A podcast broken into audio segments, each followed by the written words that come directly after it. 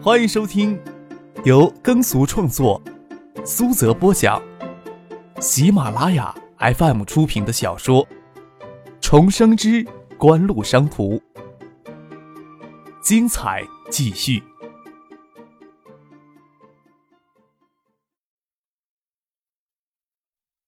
第一百九十九集。嘉信实业三月初的增发，筹集到五千万港币的资金。目前只是拿出很少的一部分用于发展越南、菲律宾两地的影碟机业务。就算有五千万的现金，想取代三星与香雪海的合资并取得控股权也远远不够，还要从各个方面筹措资金，差不多需要筹集三个亿才有一定的把握。嘉信实业没有业绩支撑，公共发行的新股筹措资金很不现实。张克倒是愿意接受定向增发。只是孙尚义、葛明德不会同意让张克借其对嘉信实业绝对控股，唯一可行的就是发行公司债，没有业绩支撑，公开发行公司债也不可能。最终的方案是由张克、孙尚义、葛明德三家各自找投资机构承销公司债。张克在香港没有什么人脉关系，最终只能由优秀公司按比例承担一亿三千万的港币公司债。其余一亿七千万的公司债，则由孙尚义、葛明德找人负责投资机构承销。取代三星与香雪海电冰箱厂合资，无疑是笔大买卖。这个买卖已经做成了，嘉信实业将彻底改头换面。在买卖做成之前，尽可能提高三家的持股份额，才符合三家的利益。由嘉信实业动用一笔资金，从资本市场低价回购一定量的股票予以注销。这样就等同于同幅度的提高三家比例持股，三家私下里不再增持。初步的方案是由从资本市场回购百分之十五的股票予以注销，这样优秀公司的股票份额将提高到百分之三十上下，而孙尚义、葛明德代表葛家股份将提高到百分之三十八。届时若股价还在低位徘徊，则可以进一步回购。总之，以最小的代价，尽可能提高三家的持股份额，才能让三家的利益最大化。四月十号这一天是江大尔父亲四十九岁的生日，江大尔提前一天请假回到惠山，借着给江父祝寿的名义，孙尚香也跟着张克、叶剑兵他们一起到惠山。孙庆香的父亲孙尚义与惠山市委书记赵阳也有几面之缘，孙尚义在香港给事务缠住。不能亲自到惠山来，不能当着孙尚义的面叶剑兵总不能跟孙静香眉来眼去吧？年后，孙静香正式筹建世纪华音经济制作公司，江大是世纪华音目前唯一的签约艺人。现在孙静香与叶剑兵私下里能偷偷摸摸拿出来的钱很有限，世纪华音是孙静香与叶剑兵搞的夫妻店，张可自然没有兴趣参与了。只是委托世纪华音成为爱达电子制作广告歌曲，不惜重金炒作，出资百万，在全国范围内召集广告词曲，最终制作费也只有百万左右。孙建香如今是江戴尔真正的老板，爱达电子与江戴尔上一年度的代言合同也将跟世纪华音直接签，江父庆生自然有邀请他来，不过没想到他真的会到惠山来赴宴。他们赶到惠山市，时间尚早。陶行健说：“惠山东郊梅林正值花期，香雪海点出东郊梅林的花海，有机会怎么能不去看一眼呢？”倒是没有想到，他们将车停在路边赏梅时，张铁森从谢宅出来。夕阳向外，叶剑兵让司机载着他去找惠山市委书记赵阳叙旧。他是晚辈，准确来说是登门拜访。陶行健与傅家俊跟昔日在香雪海电冰箱厂的同事吃饭。与香雪海电冰箱厂的管理层初步接触了一下，他们搭叶剑兵的车一道离开。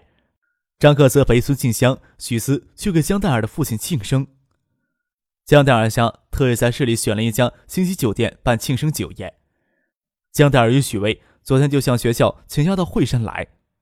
张克听到孙静萌也跟着到惠山来，眉毛就忍不住皱了起来，想不通孙静萌跟江黛尔有什么交情。不过孙静萌在世纪华研有股份。算是江大儿半个老板吧。在十里梅岭北的国道边看到陶行健，张铁森还真吓了一跳。要不是陶行健节外生枝，他早就坐上了合资公司中方经理的位置了。合资方案被省里驳回之后，他立即指使人将陶新建赶出香雪海了。虽然陶行健赶出了香雪海，但是合资的事情却一直拖延到现在无法解决。要说让张铁森恨之入骨的人也多，国道上对他破口大骂的大货司机也算一个，陶新建肯定也算一个。陶新建离开惠山有半年的时间不知去踪，张铁森想关注他也关注不来，只是又到了合资的关键时刻，再次看到陶新建，总让他心里有不祥之感。张铁森琢磨着那辆沃尔沃与奥迪 A 八车主的身份，陶新建跟这些人一起回到惠山。那些下三滥的手段就不能在他身上用了。想起去年谢建南在惠山砸人车的事情，想想以谢家的家世，周景瑜还是惠山市的市长，最终都要赔人家一辆奔驰才将事情平息掉，有些强龙过境，确实不是地头蛇能惹的。陶新建是惠山人，春暖花开之际回趟惠山也没有什么特别的地方，只是他陪同的人那些身份让他心里不踏实，正琢磨着找谁打听这些人的身份。想起昨天一起消遣的江天集团老总叶江天见多识广，谢家十年前才到惠山立足的，根底还是在兴泰市，叶江天才能算惠山市的老地头蛇。要不是谢家这几年在惠山动作太大，叶江天会一直是惠山市的首富。这些人总不会无缘无故的到惠山来，说不定叶江天知道些消息。张铁生拿起搁在仪表盘上的手机，拨打叶江天的电话。江黛儿的父亲江涛有邀请叶江天、叶红父子参加庆生酒宴，只是叶江天这时候还没有与张克他们碰上。叶江天打心眼里看不起张铁森，但是张铁森是周景瑜的秘书，又是三星、香雪海合资谈判的中方代表。叶江天想承揽合资工厂的建厂业务，张铁森是他必须巴结的一个人。叶江天不知道什么奥迪 A 八、沃尔沃的车主，只当张铁森找借口拉他出来消遣。忙答应与张铁森到昨天快活的地方碰头呢。坐上车，等司机将车开出停车场，他才想起江涛请他喝庆生酒宴的事情。江涛与张铁森孰轻孰重，叶向天自然是分得清楚的。不过他还是给江涛挂了电话告罪。电话里说定让他儿子叶红过去喝庆生酒并致歉，倒是显得他滴水不漏的为人。办酒宴的酒店就在小区的附近。江涛夫妇早就去酒店准备了，张可他们从梅林过来，便先到江黛尔家去了。除了许巍、孙庆萌他们，还有飞鸿广告公司的老总靳飞鸿与飞鸿广告公司的一些同事，江黛尔家的一些亲戚也在那里。张可他们还真找不到站脚的地方，决定先去酒店等着吧。许巍留下来陪江黛尔招呼江家的亲戚，孙庆萌跟孙庆祥、许思、张克挤一车里先去酒店。静飞鸿与广告公司其他人开另一部车，张可他们过来喝寿酒，还真是昨天遇到江黛儿他妈妈随口一说，没想到张克还真的有空，拉着许思一起过来。张克笑着说道：“我们又不是没包礼，难道要比你自卑不成？”江家在惠山的人脉不错，江一江三星级酒店的二楼大厅都包了下来，有二十六七桌的样子，一些重要的客人都制作了坐席牌。陆陆续续的有些人到了，张可他们给安排在警铃大厅的包厢里。差不多六点钟左右，焦黛儿闪身进来，张可见他慌急的样子，抬头问：“见鬼了？你这样子？”“差不多见了鬼。”焦黛儿捂着胸口喘气，那双绝美的眼眸子里却没有慌乱，清澈明丽，渐渐有着游人自信的气质，使得她的容貌愈加的出众。红唇诱人的唇角浮现出一丝俏皮的浅笑。许巍在后面挤进来，回头往门外看了一眼，说道：“叶家大少爷追过来了。”张克皱着眉头，来到惠山之前，还是没有考虑过会讨厌看到谁。现在想想，就算遇到谢剑南，也总比遇到叶红要好。叶红推门探头进来，一粒的油头粉面，飘忽的眼睛在包厢里扫了一圈，说不出的轻浮。眼睛轮过许思、孙庆香姊妹的脸上时，也知道收敛一下。眼看到江黛儿的脸上表情又十分的娇柔造作。黛儿，你怎么坐这儿啊？外面那么多亲朋好友，你都得招呼的。黛儿刚进来歇歇，要不你也进来坐坐？张克手搁在椅背上，盯着叶红说：“叶红倒是想进去坐，看到张克不善的眼神，心里一虚。连谢剑南在他手里都栽了两回了，讪讪的笑了笑，没有说什么，就退了出去。看着叶红走出去，江泰尔才舒了一口气，笑着说：“唉，都不晓得他怎么有些处张克。”许思抿嘴笑着：“纨绔子弟自然得纨绔子弟来整治呀。”谢谢南接到叶红的电话，听说张可与许思来惠山参加江泰尔父亲的庆生酒宴，他心里十分的奇怪。可以说，他比谁都清楚张克的身份与地位。张克与许思不大可能专程抽空来参加江大尔父亲的庆生酒宴。对谢剑南来说，张克是唯一出现就会让他心绪不宁的人。接到叶红的电话，他就没有安下心来。张铁森打来电话，叶剑南看到手机屏幕上的显示，想手机就这么响着，迟疑了一会儿，还是接了。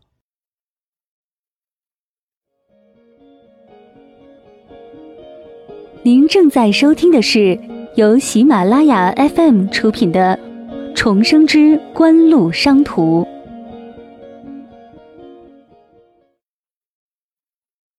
谢家的盛兴环球电器公司是海泰的潜在竞争对手。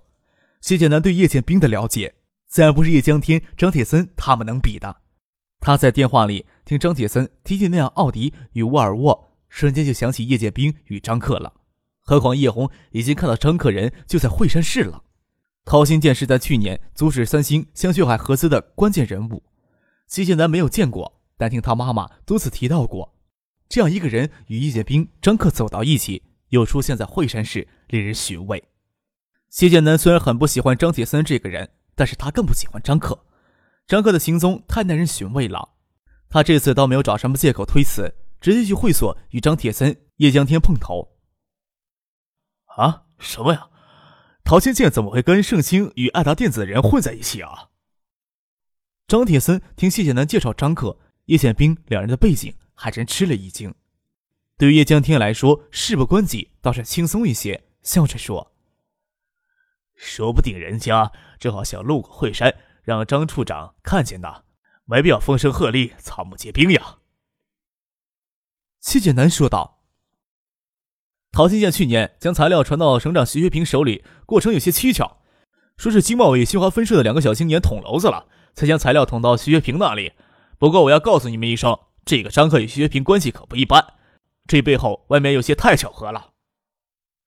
谢剑南也不确定张克是不是藏着别的企图，挑唆张铁森与张克为敌，也未必能起什么大作用，只是习惯性的做出不利于张克的判断。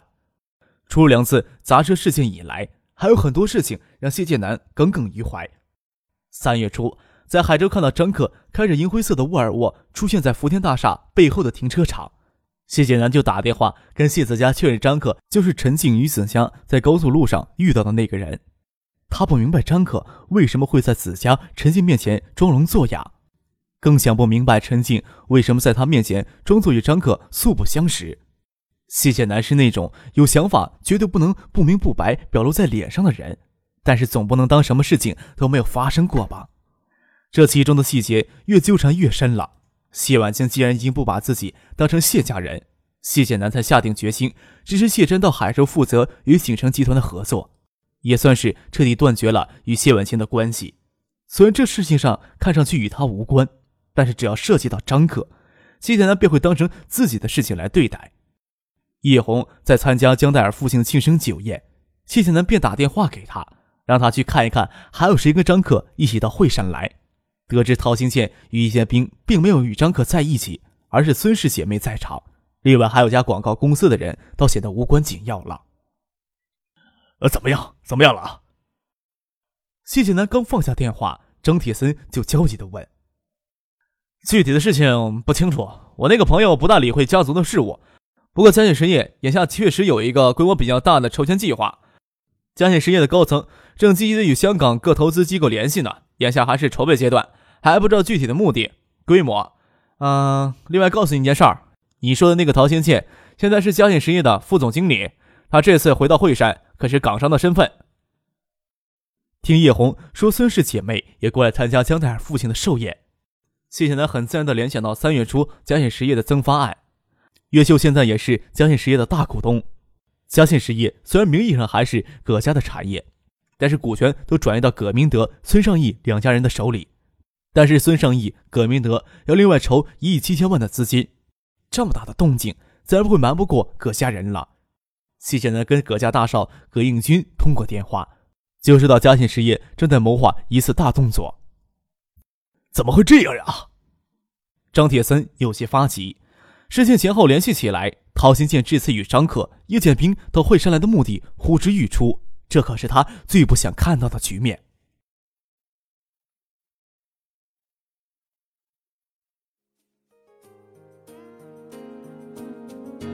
听众朋友，本集播讲完毕，感谢您的收听。